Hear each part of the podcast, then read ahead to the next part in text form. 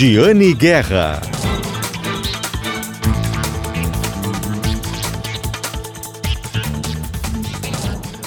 Olá, bom dia! Está começando o programa Acerto de Contas, o programa de economia aqui da Rádio Gaúcha.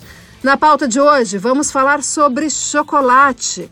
Um chocolate centenário, com 130 anos, aqui do Rio Grande do Sul, e que vai expandir a sua fábrica com um investimento de 80 milhões de reais, além de dois novos centros de distribuição pelo país. Também teremos uma conversa com um empresário da indústria de máquinas agrícolas que participou das 45 edições da Expo Inter. Vamos falar ainda sobre uma construtora de São Paulo que fará o seu 23º empreendimento no Rio Grande do Sul. Tudo isso e muito mais aqui no programa Acerto de Contas, programa de economia da Rádio Gaúcha, que tem o patrocínio de Shopping Total presente a todo momento, de Lojas Porto Alegre, a melhor solução para o teu negócio. E Lojas Labs, em agosto tem Festival do Jeans Labs. Renove seus looks hoje. E a Cosul Energia Solar pensou energia solar, referência de mercado, 1.300 clientes satisfeitos. EcoSul Energia Solar. Quer instalar um sistema de geração de energia solar na sua casa ou na sua empresa? Procure a EcoSul Energia Solar. Nós tivemos na última semana o podcast Nossa Economia sobre chocolate. Olha que delícia, sobre chocolate. Eu estava na Expo Agas fazendo a mediação de um painel e um dos painelistas era o empresário muito conhecido aqui no estado, Ricardo Von Tobel, que é presidente hoje da Nogbauer.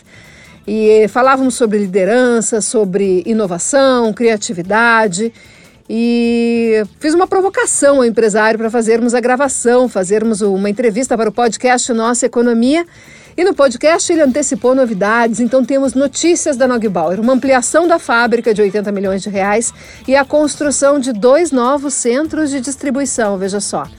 Então, vamos ouvir aqui a entrevista com o empresário, presidente da Nogbauer, Ricardo Von Tobel, para o podcast Nossa Economia, podcast de GZH, que está sempre disponível, um episódio novo toda quinta-feira, uh, com o patrocínio de Cindy Lojas Porto Alegre e cartórios de protesto do Rio Grande do Sul. Vamos conferir então a entrevista com o empresário Ricardo Von Tobel. Tudo bem, presidente? Tudo ótimo, tudo tranquilo. Bom, presidente, a ideia de fazermos essa conversa surgiu do painel que nós dois participamos com outros integrantes na Expoagas, o evento da Associação Gaúcha de Supermercados. O painel era sobre liderança, mas nós falamos sobre inovação, mas principalmente nós falamos sobre criatividade, que foi uma provocação sua e que eu achei curiosa e eu quis trazer aqui para os nossos ouvintes. Presidente, por que, que o senhor diferencia inovação de criatividade? Não, primeiro, é porque eu acho que a, a, inovação ela tem um tempo curto, né? É, várias coisas, várias inovações, é, na medida em que elas é, são tornadas públicas, elas acabam virando commodities, porque logo depois, em seguida, você tem quase todo mundo é, aderindo a, a, isso que se chamou de uma inovação, né? Eu até citei ontem o exemplo do, do freio ABS. O freio ABS, quando surgiu, foi uma inovação. Questão de um ano depois, todas as montadoras do mundo estavam usando freio ABS nos seus carros nesse momento deixa de ser uma inovação. Então, eu acho que a, a, palavra inovação, muitas vezes, ela é confundida com a palavra criatividade. Quer dizer, pessoas falam de, de coisas que são criativas, de uma nova forma de fazer, como se isso fosse uma inovação. E, e eu não concordo com isso. Né? Eu acho que, na maioria das vezes, no dia a dia das empresas, o que a gente lida com muito mais frequência é com a criatividade. Né? É como fazer de forma diferente, como fazer melhor né, uh, aquilo que já se faz. Porque é impossível tu, a todo momento, em qualquer ramo de atividade ou qualquer tipo de empresa, estar tá inovando é, sem parar. Então, eu acho que essa palavra inovação, ela, ela, ela, ela acabou se tornando um pouco de, de modismo e ela acaba se perdendo um pouco, muitas vezes, naquilo que é, de fato, inovação e aquilo que é, é simplesmente uma forma criativa é, de fazer a gestão das organizações. E como é que estimula, presidente, a, a criatividade no dia a dia da empresa? Tanto do, dos líderes, né, do comando da empresa, quanto, quanto do, dos demais integrantes da equipe, que muitas vezes também são responsáveis por ter ideias criativas. Sem dúvida. Desculpe, Jane, que eu não peguei o início da tua pergunta. Deu um corte aqui. É bom, não, eu queria saber, presidente, como é que o senhor acha que a empresa pode estimular essa criatividade? Né? As, as criatividades ah, eu... do dia a dia, tanto, tanto no, no, comando da empresa, os executivos, quanto no, nos, nos demais integrantes da equipe, que muitas vezes também são responsáveis por ter iniciativas criativas. É, eu, eu, eu não tenho dúvida nenhuma que o, a criatividade ela tem muito a ver com o ambiente da organização, né? Com o direito que a organização dá de muitas vezes o funcionário opinar, o funcionário até eventualmente errar, porque é, no ambiente das organizações ele tem que ser um ambiente fluido, quer dizer, a, a, as pessoas que participam não podem ter medo, né? elas têm que se sentir à vontade, confortável, de poder expressar aquilo que elas pensam e, acima de tudo, de poder opinar em relação a, a, aos processos da organização. Eu acho que o ambiente de uma empresa uh, saudável, de uma empresa leve, ela, ela obviamente, ela, ela propicia e ela incentiva a criatividade. Né? Aquelas empresas que são mais uh, monocráticas, no sentido de que o, o ambiente é mais rígido, que as pessoas têm mais dificuldade de se expor, eu acho que esse é um ambiente que a criatividade não flui.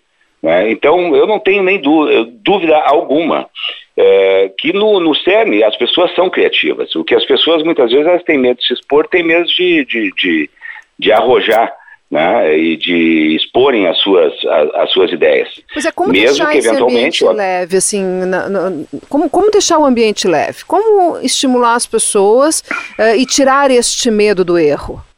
Ah, Porque respeito, ele é muito presente, né, presidente? Em muito, todos os níveis muito, hierárquicos muito, das empresas. Muito, muito presente. Eu acho, eu tenho para mim que essa questão do ambiente leve tem muito a ver com a com os valores da organização, com o respeito com que as lideranças tratam as pessoas, né, com a, a, a liberdade que se dá e, acima de tudo, com a continuidade.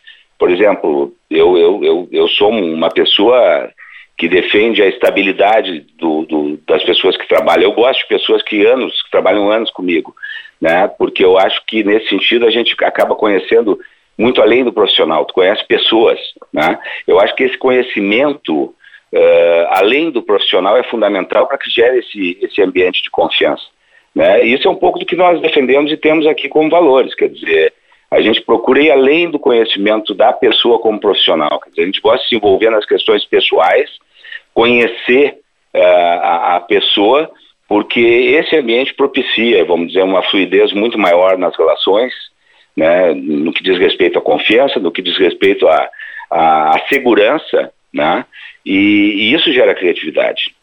Sim, pois é. Sabe, presidente, que eu, eu costumo dizer, o pessoal me pergunta, né? Eu tô, eu tô aqui na, na RBS há 20 anos, né? E o pessoal pergunta, uh, diz que eu defendo muito assim o meu trabalho e, né, e não tenho realmente receio de ousar, de, de, de, de, argumentar e de ter as minhas próprias opiniões e de expor elas. E eu costumo dizer que eu não tenho, que eu não tenho medo de perder o emprego, porque eu não tenho um emprego, né, presidente? Eu tenho um trabalho.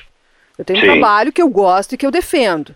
Então, uh, só que eu também compreendo as pessoas que né, uh, têm receio de, de perder o seu emprego, né? E, e, e, que isso acaba deixando elas mais dentro do casulo, né? Então, assim, chega.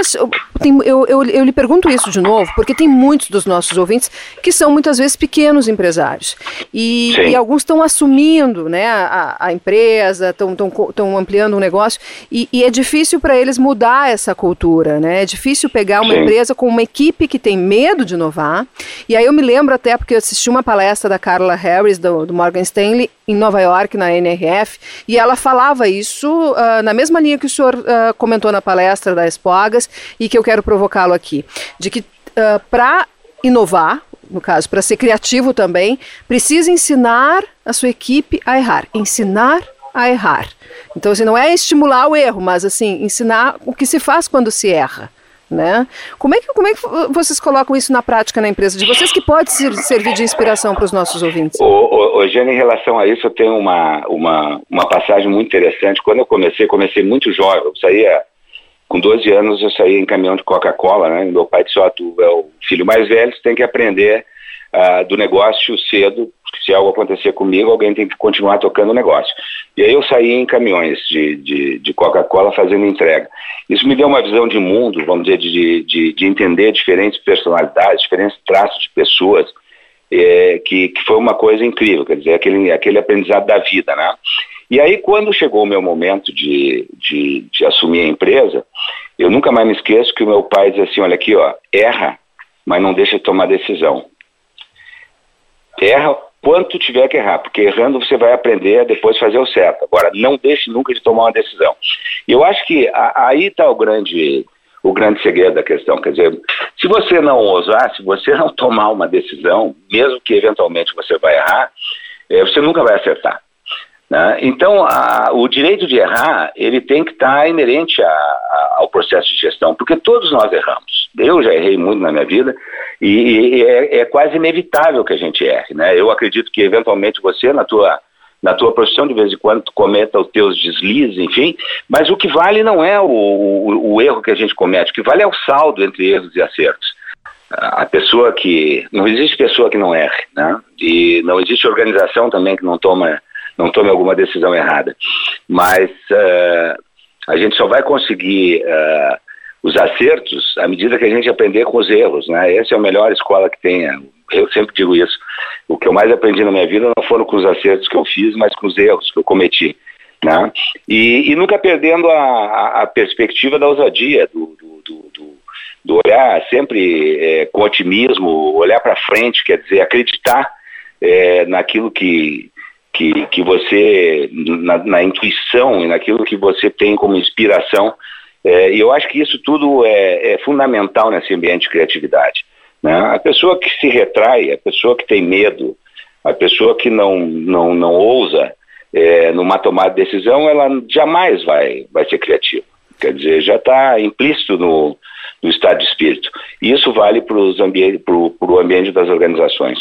Bom, e aproveitando, né, presidente uh, de uma empresa que tem uma marca com mais de 100 anos, que é a Nogbauer. E como ser ousado, como ser criativo, como inovar, mantendo a essência né, da empresa, da marca, e além disso, como que essa essência também ajuda nesse processo de criatividade? Não, é que, assim, o tempo e a história, né, e a, a Neugbauer realmente é, de 1891, foi a primeira empresa de chocolate, mas isso, isso é tradição. Não, né? mas a gente não pode viver da tradição. As empresas, as marcas, elas têm que ser contemporâneas, porque novas gerações acabam é, surgindo, vindo, né? E, e, e senão vou ficar só com o consumidor do passado. Então a gente tem que aprender e tem que continuar se comunicando com, com, com, com o consumidor que, com as novas gerações que surgem. Né? Então, realmente, quando nós assumimos a Nogbauer, a Nogbauer é uma empresa, vamos dizer assim, antiquada. Né? Ela tinha tradição, mas a, a própria forma como ela se posicionava no mercado, com as marcas, com as embalagens, era uma empresa absolutamente antiquada e que estava se comunicando com consumidores do passado. Quer dizer, ela não tinha novos consumidores, ela não adquiria novos consumidores. O que nós tratamos a partir daí foi exatamente disso, quer dizer, de mudar esse perfil né, de fazer com que a história se transformasse única exclusivamente numa perspectiva de que é tradição, mas que ela fosse contemporânea, né, que ela se comunicasse com essas novas gerações, que o, a, o novo consumidor que está aí, é, que não conhece a história e não viveu a história da Nagmar, tenha desejo de consumir os produtos.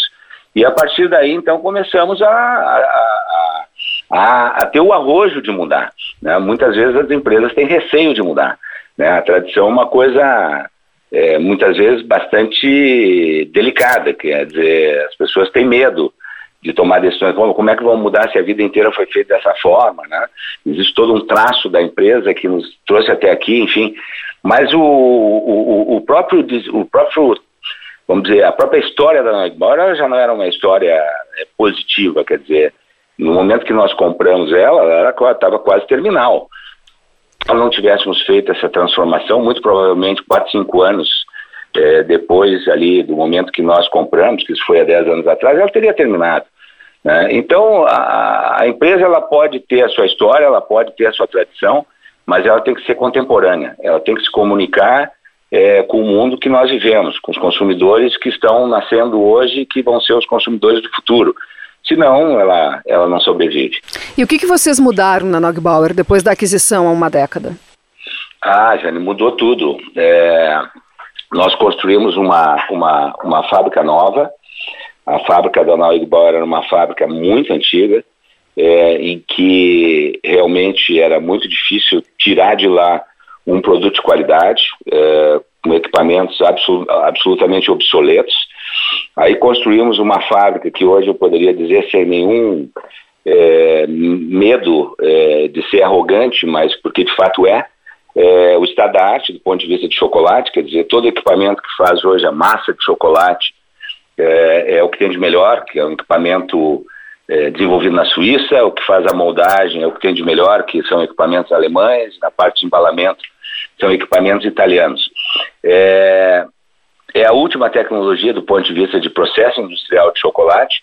E, é, todas as formulações é, dos nossos produtos, é, procurando, vamos dizer, chegar aquilo que é, é, o melhor do ponto de vista de qualidade, que no nosso entendimento a gente pode chegar, né, e que o consumidor esteja disposto, disposto obviamente a, a, a pagar, que é uma realidade é, do poder de compra do consumidor brasileiro.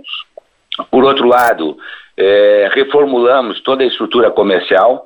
Hoje a, a Neugebauer tem centro de distribuição é, no Paraná, tem centro de distribuição em São Paulo, tem centro de distribuição em Minas Gerais. Estamos abrindo agora um centro de distribuição no Nordeste, um outro centro de distribuição em Santa Catarina. Quer dizer, toda a malha é, logística de distribuição foi reformulada. Todos os processos internos de gestões foram reestruturados. Implantamos o SAP no processo de, de gestão interna, de controles de, de, de, informação. Eu diria o seguinte, quer dizer, do, do que nós adquirimos, do que nós temos hoje, não ficou pedra sobre pedra. Hoje nós somos uma empresa é, pronta para crescer, moderna.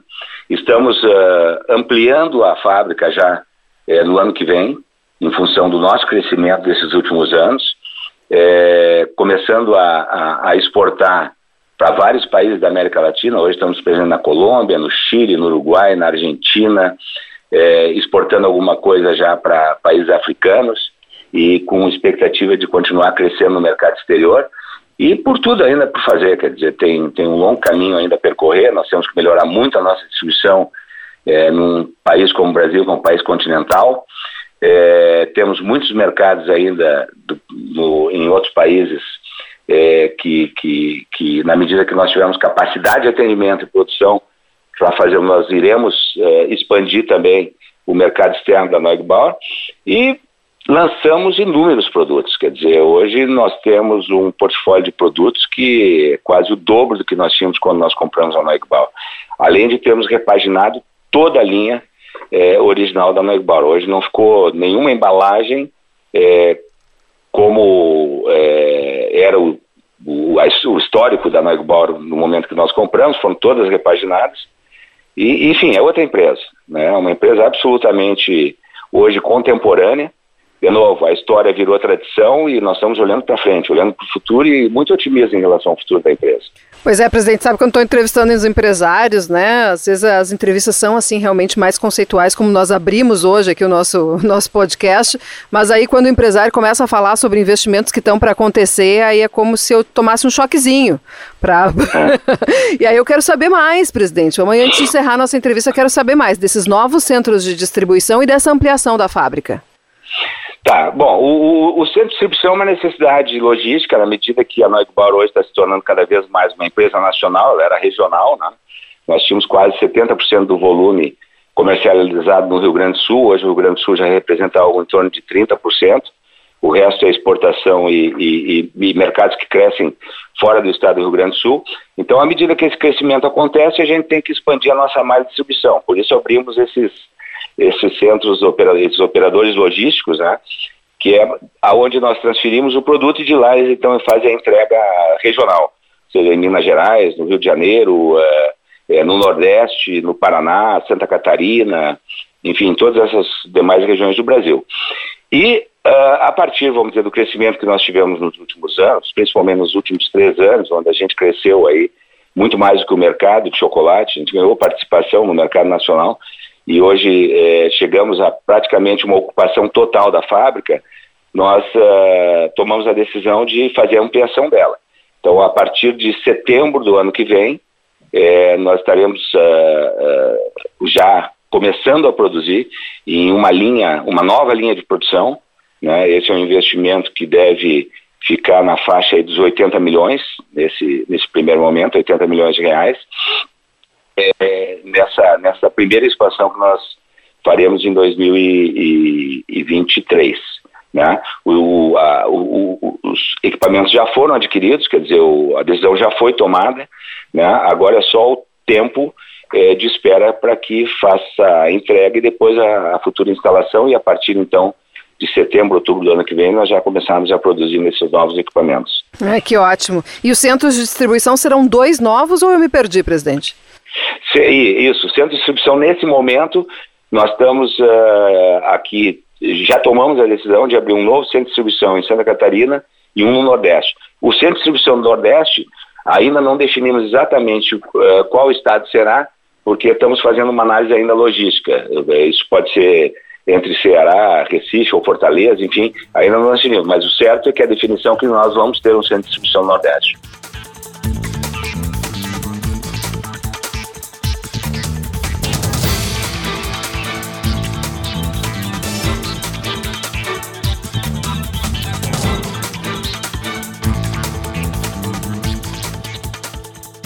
Essa foi a entrevista com o empresário Ricardo Von Tobel, que foi também para o podcast Nossa Economia na última semana. Toda quinta-feira um episódio novo do podcast Nossa Economia.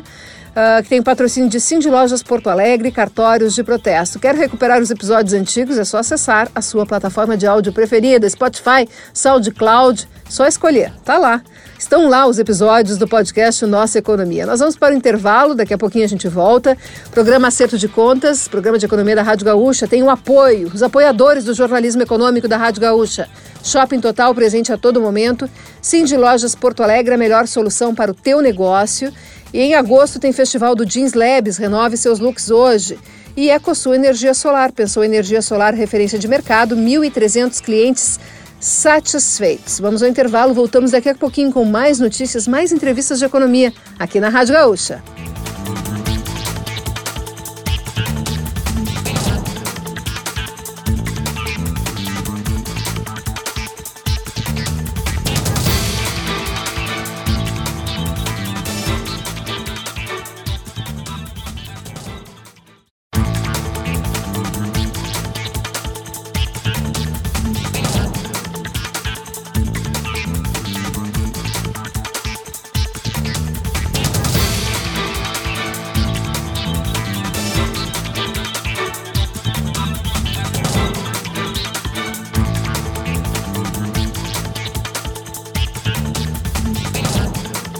Olá pessoal, voltamos aqui com o programa Acerto de Contas, programa de economia da Rádio Gaúcha, que tem o patrocínio de Shopping Total presente a todo momento, Cindy Lojas Porto Alegre, a melhor solução para o teu negócio, Lojas Labs. Em agosto tem festival de jeans Labs, renove seus looks hoje. E EcoSul Energia Solar, pensou energia solar, referência de mercado, 1.300 clientes satisfeitos. EcoSul Energia Solar. E agora nós vamos falar sobre, sobre negócios, sobre agronegócio. Estamos na Expo Inter, época de Expo Inter, Expo Inter da retomada, depois de um ano de que praticamente não tivemos Expo Inter, que foi 2020, mais um ano com muitas restrições, 2021. Agora a Expo Inter volta então com sua carga total.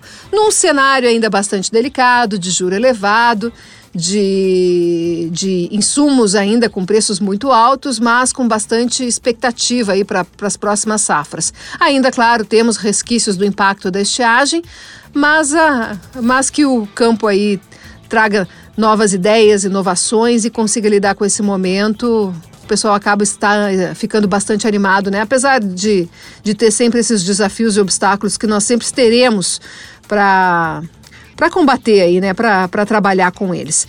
E na, na última semana, já na sexta-feira, já estivemos lá. Eu apresentei o Gaúcho Atualidade com a Andressa Xavier e a Rosane de Oliveira. Depois ficamos lá na Casa RBS, que está completamente reformada. Né? A Casa RBS está linda. Quem quiser passar lá, eu estarei lá ao longo da semana, uh, fazendo programas, transmissões ao vivo para a Rádio Gaúcha. E estávamos lá na Casa RBS, re, eh, recebendo muitos empresários, né, muitos empresários na Casa RBS, autoridades do setor do agronegócio, do governo do estado, da Prefeitura de Porto Alegre. E eu e a Gisele Leblin conversamos com um empresário que é do setor de industrial de máquinas agrícolas e que já está na Expo Inter há 45 edições, ou seja, todas as edições da Expo Inter é o seu Wilson Natal Ferrarim, né, da indústria Ferrarim, bem conhecida, muito conhecida aqui no Rio Grande do Sul, muito tradicional. E eu e a Gisele conversamos com ele sobre essa experiência, sobre como ele enxerga o momento do agronegócio. Bem otimista, seu Wilson. Vamos ouvir a entrevista com ele? Então, sobre essa sua primeira Expo Inter, primeira exposição com nome de exposição internacional, conta um pouquinho, se o senhor puder nos dar uma ideia, assim, como que era aqui o ambiente, né? E, e, e o que, que o senhor vê de diferente, né, nessas 45 edições de Expo Inter? Bom, primeiro, eu agradeço você estar falando comigo. Eu conheci isso aqui em 1977. Isso aqui era um banhado era, lá em cima tinha um restaurante, só lá no começo, lá em cima, que não existia nada. E não tinha gado, não tinha nada, era só máquina, tudo começo. Eu sou uma pessoa que começou o agronegócio no Rio Grande do Sul. Eu morava na Palmeira quando era pura barba de bodas. Barba de bodas é um capim, para quem não sabe, que hoje é a soja, o milho, enfim, a agricultura é um sucesso. O senhor começou como? Eu comecei, bom, se eu vou te contar o começo, tu vai demorar a entender. Eu sou filho de uma família de 11 filhos, nascido em Liberato Salzano. Primeira vez que eu botei o caçado no meu pé, eu era um homem. Meu maior prazer que eu tinha quando eu era um jovem, que eu estava lavrando na lavoura, naqueles morros de Liberato Salzano, que é na barranca do Uruguai, quando eu pisava, o boi fazia cocô, o meu prazer era pisar em cima, porque eu estava com os pés rachando de gelo, era pura geada. Daí eu Casei, faz 57 estou casado com a mesma. Moro eh, aqui em Porto Alegre há 20 anos, mas a minha vida profissional foi em Palmeiras Missões. Então eu comecei com o pessoal que não, não tinha noção do que, que era lavoura. As terras eram quatro, cinco donos, tempo dos coronéis. E aí começou a vir os italianos de Birubá, de Tapera, de Espumoso, e começaram a plantar trigo. Aí eu comecei vendo as necessidades que eles tinham, que eu tinha um armazenzinho, que eu vendia secos e molhados. Aí comecei a vender calcário para eles para corrigir o solo, que foi o que deu grande alavanca na, na agricultura. Daí, da, dali eu comecei a ver que precisava de máquina, botei uma revenda de máquina. Comecei a ver que precisava de defensivo, botei uma de defensivo. Aí comecei a ver que precisava de dinheiro, botei uma financeira. E hoje eu estou aqui no meio de vocês aqui, dizendo Mas e, que... e o senhor consegue descrever para a gente assim o que, que ele trouxe para a exposição? Porque as máquinas elas vieram assim como um agregado, né? A feira começou como uma feira estadual de exposições no Menino Deus, lá no, na, onde hoje é a Secretaria da Agricultura. Em 70 se mudou para cá, mas ainda sem o nome Expo Inter, Sim, né? Correto. O que, que fez o senhor pensar? Aqui está uma coisa que eu posso apostar. Tu acredita que eu sempre gostei de ver o crescimento, ver o progresso. E eu via que lá em Palmeiras não tinha muitas essas coisas. Quando me disseram tem uma feira em Porto Alegre, eu vim correndo para ver, para ver as novidades. Aí conheci, a, na época era tinha a Stara, tinha a como é que é, tava até com o dono ali agora. Tá, não vou lembrar. Masal. Enfim, tinha um monte de empresas, mas eram poucas. Hoje você vê grandes empresas, você... isso aqui hoje o povo não sabe como é que veio as coisas, como o povo não sabe como é que veio a agricultura. Mas... E lá na primeira Expo Inter, o senhor já veio para vender ou o senhor veio não, só para olhar? para comprar. Ah, o senhor veio para comprar. Sou, porque eu sou uma revenda, Entendi. eu não tenho fábrica. Uhum. Então eu sabia que tinha as fábricas. Uhum. Então eu vim aqui para ver as fábricas e comecei a comprar e vender cada vez mais. Hoje eu tenho 80 estabelecimentos no Rio Grande do Sul. E a família entrou no negócio junto. Mas não podia ser diferente, senão não dava comida para eles. Então, está aí, eu tenho três filhos, três tocam, nós temos nove empresas, os três tocam o negócio, temos aí, graças a Deus, com um resultado muito excelente.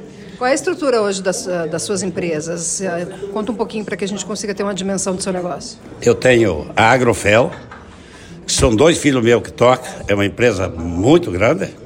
Nós temos um faturamento de mais de 5 bilhões só com ela que compra grão, ela vende tudo para a lavoura, vende semente, fertilizante, defensivos e compra tudo que o lavoureiro produz, soja, milho, trigo. Nós temos 33 armazéns paramados no estado, unidades, né? Daí eu tenho três empresas de máquina, falo eu com meus filhos, tá? Que estão mais eles do que eu. Então o Tony toca três, que é uma concessionária de roda, é uma concessionária case e é uma de implementos. E eu toco a importadora, que eu importo, tem uma empresa de importação, que eu vendo só no atacado, eu vendo para as cooperativas, para as revendas, marca própria, de, defensivos. Sei lá o que mais está dizendo. E o que, que o senhor percebe de diferente, né? O senhor descreveu assim um cenário, acho que não era tão ocupado o Parque Assis Brasil, Nossa, né? Era bem vazio, era, era, um barro. Eu acho que não tinha mil pessoas no começo, você tinha muita. Então hoje o que, que eu vejo? Eu vejo aqui a imprensa, toda essa coisa bonita, essa tecnologia que está chegando cada dia mais forte, o, os jovens se adequando ao que está acontecendo com o mundo. Então, vir na Expo Inter hoje e voltar no passado é quase um pesadelo. Qual é a parte que o senhor mais gosta? A máquinas.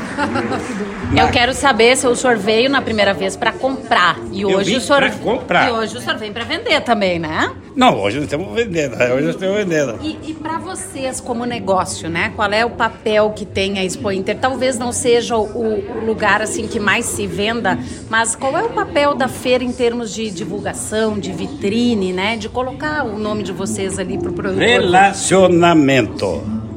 Eu conheci vocês duas, agora duas ali, então que eu não conhecia. Vocês estão me dando a oportunidade de falar. Isso é a feira. A feira é isso aqui: contato, comunicação, conhecer pessoas, se vender um pouquinho.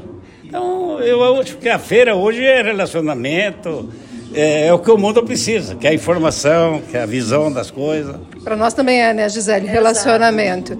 E, bom, por mais que tenhamos avanços, progressos, que a feira esteja com um ânimo super bacana, todo mundo tem as suas dores. Quais são as dores do agronegócio agora, na sua opinião? Eu não consigo ver o agronegócio de dor. Sinceramente, eu acho que o agronegócio é um segmento que é uma estrela no Brasil, principalmente. Vocês vão ver o Brasil nos próximos 10 anos sem manchete, já está sendo. Mas o Brasil é o mundo. O Brasil é onde vai ter comida, vai ter solução a tecnologia que o brasileiro está usando no agronegócio não existe no mundo. Eu mandei nos quatro cantos do mundo. Então, hoje, falar que tem ferida no agronegócio, não tem. Tem nada que precisa melhorar, na sua opinião? Não, melhorar todo dia, mas não que tenha um carro. Melhorar diuturnamente. Tá. Quais são os gargalos, assim, coisas assim. A gente sabe que o agronegócio, e ele mostra isso aqui, Sim. tem se superado, mesmo diante de muitas adversidades. A pandemia, para citar só uma delas, né? Mas o que, que ainda pode melhorar em termos de infraestrutura, de apoio, né? Acho Matou. que isso... Logística. Logística, não precisamos disso. Precisamos que voltem os coronéis de 100 anos atrás, fazeram ferrovias. Melhor, nós precisamos de infraestrutura. É o que falta, não é o gargalo, senão eu vou voltar atrás e eu vou entrar numa fria.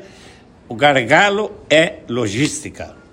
Hidrovia, ferrovia, armazém. Nós temos que ter mais armazém. O governo tinha que ter uma verba especial para produtor, para as cooperativas, para as revendas, para construir mais celular. Nós temos uma briga. Tem que tirar milho porque está chegando o soja, tem que tirar soja porque está chegando o trigo. É uma guerra. Então, as estradas, muito ruins. Ferrovias se foram todas. Então, logística, logística. Esse foi seu Wilson Natal Ferrarim, que eu, com quem eu e a Gisele Leblin conversamos na sexta-feira lá na Expo Inter, no Parque de Exposições Assis Brasil Stay. Amanhã estarei lá de novo, estarei lá de novo. E ao longo dessa semana, na Expo Inter, a volta da Expo Inter, feira importante do agronegócio gaúcho que une o campo e a cidade, que mostra a importância do campo para a cidade. Agora nós vamos falar sobre construção. Construção, uma construtora de São Paulo que está lançando seu 23º empreendimento aqui no Rio Grande do Sul e que falou como o mercado gaúcho é importante para essa empresa. Quem fez a entrevista é o Daniel Jussani. Vamos conferir. Bom dia, Jane. Bom dia, ouvintes do Acerto de Contas. A gente vai ouvir a partir de agora trechos da conversa que eu tive com o Carlos Bianconi, ele é CEO da RNI, a construtora do grupo Empresas Rodobens. Eles têm uma aposta forte aqui no Rio Grande do Sul e estão lançando o 23º projeto em solo gaúcho. Vamos ver uns trechos da conversa a partir de agora. Nós estamos há muitos anos aí já, né? Nós já empreendemos em várias cidades, nós temos nós já fizemos 23 empreendimentos já em todas as, as principais cidades, a, a começar lá de Santa Maria, né, que foi um dos primeiros projetos, Santa Cruz, Pelotas, como nós estamos hoje ainda, enfim. Né? E a gente já alcançou é, em torno de 12 mil unidades lançadas. Então, 12 mil unidades habitacionais. Quando, a gente só, quando você fala 12 mil unidades, né, dá a impressão que nós fizemos uma cidade pequena, mas uma cidade já no Rio Grande do Sul. Né? E por que, que nós somos tão, assim, tão ligados? Por que, que nós temos essa, essa, vamos dizer, essa busca constante de parceria constante né, com o Rio Grande do Sul? Porque o Rio Grande do Sul é um dos poucos estados, se não o único, que reúne né, uma, alguns itens que são muito importantes para a nossa estratégia. O primeiro item é o altíssimo índice de formalidade de emprego. Então, a, a formalização de renda no Rio Grande do Sul, ela é bem, mas bem elevada. Ela alcança um dos índices do país, tá? Às vezes as pessoas pensam muito em São Paulo, São Paulo, mas o Rio Grande do Sul, ele é altamente formal. E onde a gente identifica isso? nos processos de vendas imobiliárias, e venda imobiliária 100% dela passa por, por credit score, né? Porque sempre existe algum, independente do tamanho do financiamento, mas ele vai estar presente numa operação imobiliária, a não ser que seja uma operação para investimento, né? Que aí não é muito. A gente tem sim alguns produtos que alcançam investimento, mas a sua grande maioria é habitação, é moradia mesmo, né? É, e, e, e, tem um agronegócio que ele é punjante no interior do estado e que acaba refletindo na na, em Porto Alegre, né, nos grandes centros, e na região metropolitana de Porto Alegre. Né? Então, é, tudo isso fez com que a, a Rodobens, a RNI, né, é, ela buscasse tá, estar próximo e, e, operando nessas cidades do Rio Grande do Sul. Então, como eu disse, 23 empreendimentos, 12 mil unidades lançadas, aproximadamente 6.500 empregos gerados no estado, é, só nos últimos dois anos, em torno de 3 mil, né, 2,8 mil empregos gerados. Então, é uma fonte boa para geração de renda e geração de impostos, tributos, contribuições, movimentar a cadeia produtiva, que não está diretamente dentro do, da nossa empregabilidade, mas nós estamos consumindo todo o ecossistema, né? Claro. Então, a gente acaba, é, vamos dizer, é, ajudando essa manutenção do, da, da riqueza, do PIB do Rio Grande do Sul, tá? Então, é, é isso que faz com que a gente tenha na nossa estratégia, muito bem definido, o Sul e o Rio Grande do Sul. Tá? Então, nós temos projetos existentes, projetos em desenvolvimento, projetos que foram lançados recentemente, haja visto o que aconteceu já com o RNI Reserva Cachoeirinha, que é a região metropolitana, também contribuindo próximo de 500 empregos diretos, né? O Gravataí também, o Reserva RNI Reserva Clube Gravataí, com mais de 500 empregos diretos, também tá, estamos agora iniciando as obras, né? Já tem lançamento que aconteceu. As é, presidente, eu ia mesmo te perguntar como é que está o andamento de, desses três últimos lançamentos que vocês fizeram nos últimos anos, né? Tem ah, o de legal. Pelotas, o de Canoas Isso. e o de Gravataí, além do de Cachoeirinha que vocês estão lançando agora. Mas Isso. esses três que vocês lançaram, como é que está o andamento assim do, dos projetos? Olha, eles estão muito bons. A gente, a gente começa sempre as obras, né, em torno de seis a oito meses após o lançamento, que é para que você tenha já uma definição do, do, perfil dos clientes que vão utilizar o empreendimento. Então, você, a gente acaba como estratégia evoluindo um pouco mais nas vendas, né? Para depois iniciar o processo de confecção das unidades habitacionais. Mas os três últimos projetos, eles têm uma VSO, né? Como a gente chama, que é a venda sobre a oferta, ou seja, o estoque disponível, em patamares importantes. É aquilo que eu disse, né? A gente não, não erra no Rio Grande do Sul. É incrível como é, às vezes, um projeto com um timing não, é, não, não tem padrão, né? Você nunca deve esperar que seja uma matemática exata, lançar um projeto A, B e C, esperar que os dois tenham o mesmo desempenho, mas no Rio Grande do Sul a gente acaba tendo uma linearidade. E aí a gente tem agora um novo lançamento que é o RNI Cacho, é, em Cachoeirinha, né? Cachoeirinha RNI o senhor falou, serão cerca de 500 empregos gerados, isso? É, o Cachoeirinha, em torno de 500, tá? Empregos diretos e indiretos, fora a cadeia produtiva que é movimentada fora. E quantas unidades terão esse projeto de Cachoeirinha? Ele tem um VGV de 71 milhões, tá? É. Ele tem, bom, como eu disse, são 316 unidades habitacionais, é. tá? É, são 16 mil metros quadrados construídos, Uhum. E essa tipologia, né, esses apartamentos, eles têm. A, a gente começa com 46,81 metros quadrados e vai até 49,88, ou seja, 50 metros quadrados. Né? A gente tem nesse, nesse produto, nesse projeto, a gente trouxe para dentro né, dele uma série de, de evoluções, uma série de, de facilidades. Né? Dentre elas, a gente acabou trazendo ah, o conceito de o, o, o, a gente chama de mercado, é, de empório, né? Empório RNI 24 horas. É uma marca que nós criamos, é um, é um facility que a RNI ela trouxe para os empreendimentos e a gente colocou exatamente no, no, no Cachoeirinha. Então ele esse tem. É o primeiro? É, esse é o primeiro que nós colocamos para rodar definitivamente, tá? Então, e ele tem sido um sucesso, pelo menos a ideologia dele, a gente viu algumas aplicabilidades fora do país, inclusive, o conceito dele, e nós entendemos que é, nesse empreendimento faz total sentido pela característica da população, né, de buscar comodidade, de, estar tá sempre com tudo, tudo aquilo que é imediatamente é, necessário no dia a dia, ter disponibilidade dentro dos empreendimentos. É uma loja autônoma ou vai ter funcionário? Autônoma. Não, 100% automatizadas. E presidente, qual é o, vocês traçaram um público foco para o projeto ou é qual é o público o foco até da, da própria RNI como um todo? Tá. É, nós somos uma empresa que nós operamos o programa Casa Verde Amarela na sua faixa máxima, na faixa 3, né?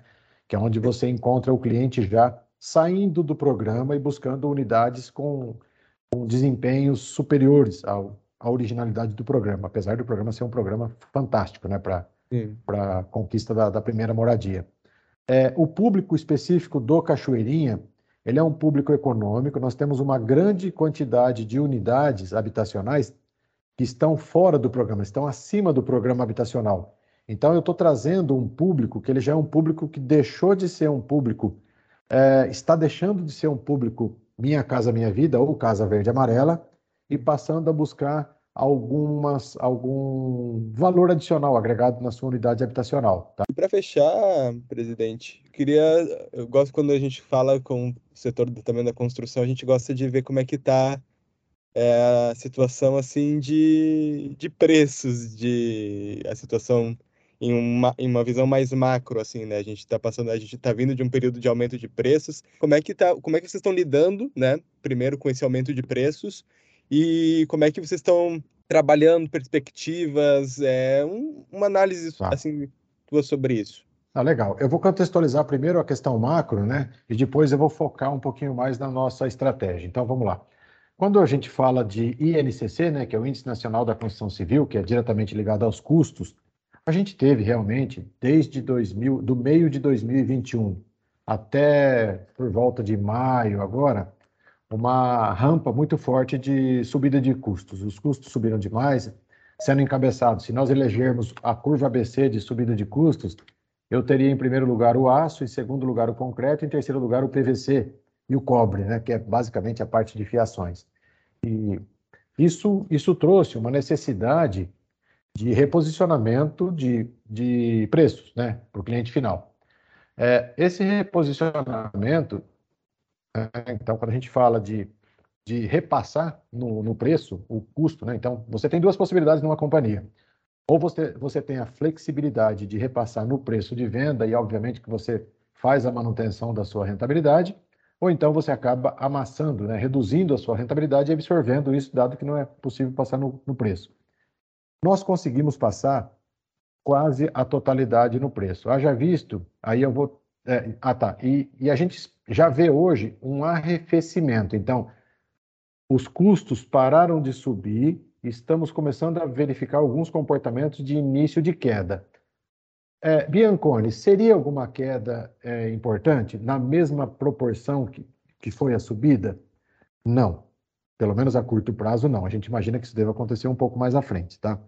Vindo para o cenário RNI, a gente, a nossa estratégia é continuar lançando os produtos que estão no teto do programa e fora do programa, né? são produtos que oferecem algo mais. Então, por que isso? Porque eu acabo podendo, eu não fico limitado ao teto do programa. Taigiane, então, trechos da nossa conversa com o Carlos Bianconi, CEO da RNI.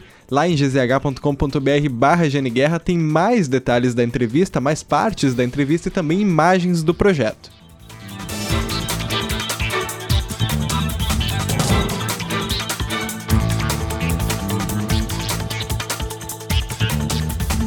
Bom, pessoal, o programa Acerto de Contas de hoje fica por aqui. Na, durante essa semana agora nós teremos muita cobertura de Expo Inter na Rádio Gaúcha. Eu estarei lá praticamente todos os dias no Parque de Exposições Assis Brasil em Esteio.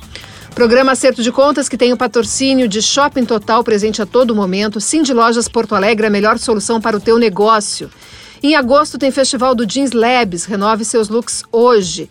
E a Cosul Energia Solar, pensou Energia Solar, referência de mercado, 1.300 clientes satisfeitos Ecosul Energia Solar. E também uh, destaques, notícias da Serra Gaúcha, nós temos para Vert Estado Co, mais do que imóveis, negócios e experiências de valor.